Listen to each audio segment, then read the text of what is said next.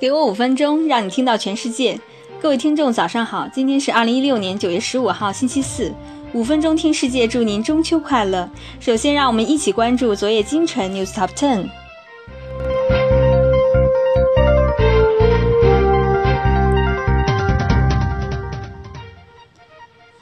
拜耳收购孟山都，价格超过六百六十亿美元。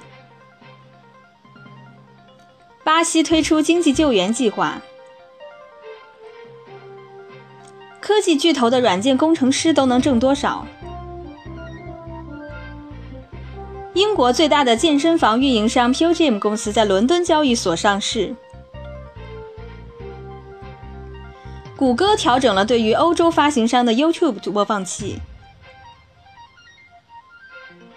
AT&T 改变主意，愿意为穷人提供低价上网服务。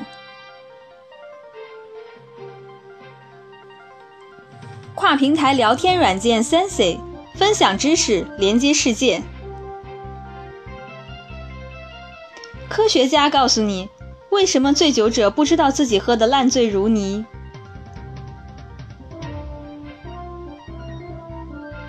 ？ChargePoint、宝马、大众共同建成两条沿海快速充电走廊。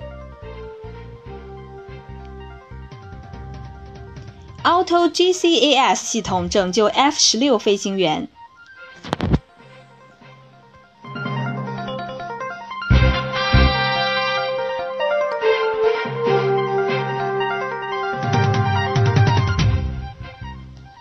好的，简讯过后，我们来聊聊财经方面的新闻。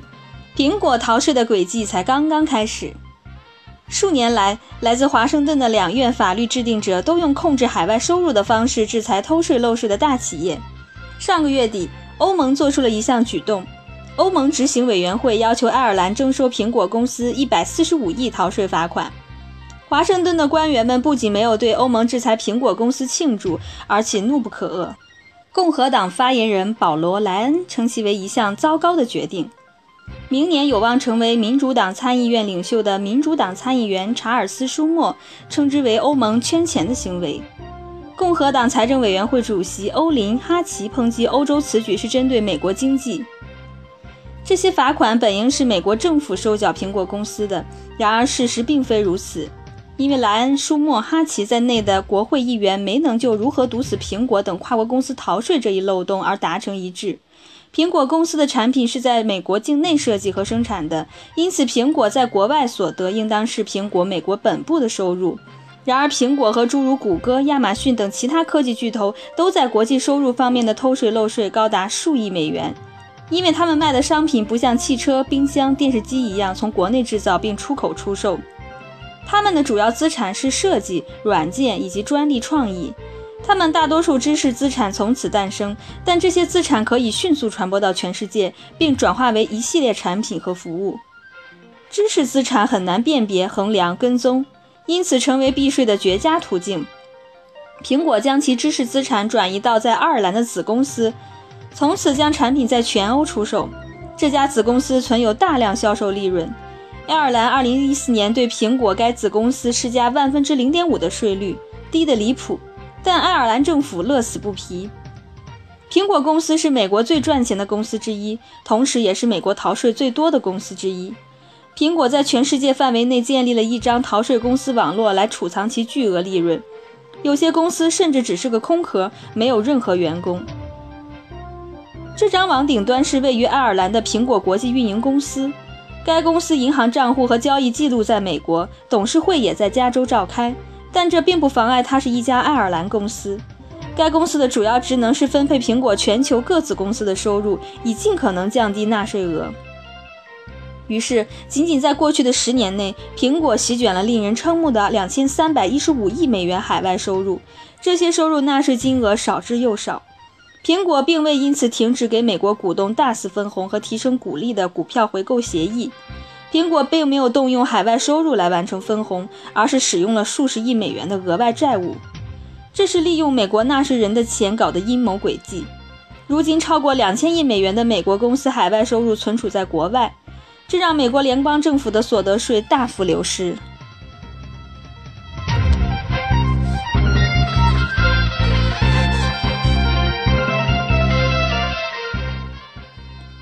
为了弥补这些损失，数百万计的美国公民不得不缴纳更多的所得税和工资税来援助联邦政府。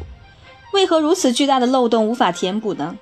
换言之，究竟是什么阻止国内收入署像欧盟委员会刚刚做的那样，告诉苹果是在美国欠税数百亿美元，而不是在爱尔兰？这其中不太光鲜的秘密是，这个漏洞可以被补上，即使是在当前法律下，国内收入署也可能像欧洲那么做。但科技和医药巨头们有足够的政治势力逃脱法律的惩罚。具有讽刺意味的是，欧洲委员会的规则对美国造成了相反的影响。他们提高了苹果及其他美国大型公司制造产品的需求量，而美国政府对于将收入转回美国本土的公司大幅削减征税。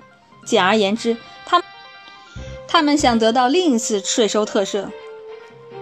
美国国会上次执行税收特赦是在2004年，当时美国的跨国公司将3000亿美元的收入调回国内，他们的税率仅为5.25%。而通常公司纳税税率高达百分之三十五，公司高管辩称这次会让他们用这笔钱在美国再次投资，而他们如今也是同样的说辞。这种说法在当时是无稽之谈，现在也是。美国国家经济研究院的一项调查发现，调回国内的资金有百分之九十二都作为股利、回购权和高管分红。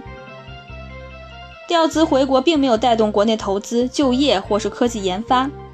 即使是对四处游说、试图取得税收优惠政策的公司也是如此。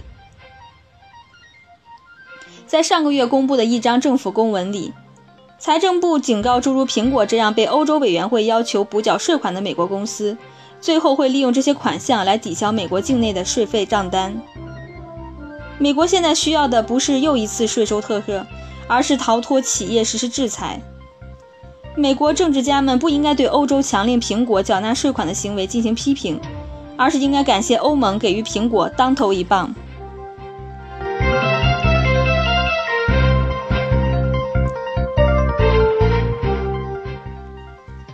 好的，今天的五分钟听世界就到这里了。更多新鲜资讯和具体详情，请您关注微信公众号“五分钟听世界”，我们将在第一时间为您传递全球重磅资讯，有度、有声、有料的新闻就在这里。感谢您的收听，再会。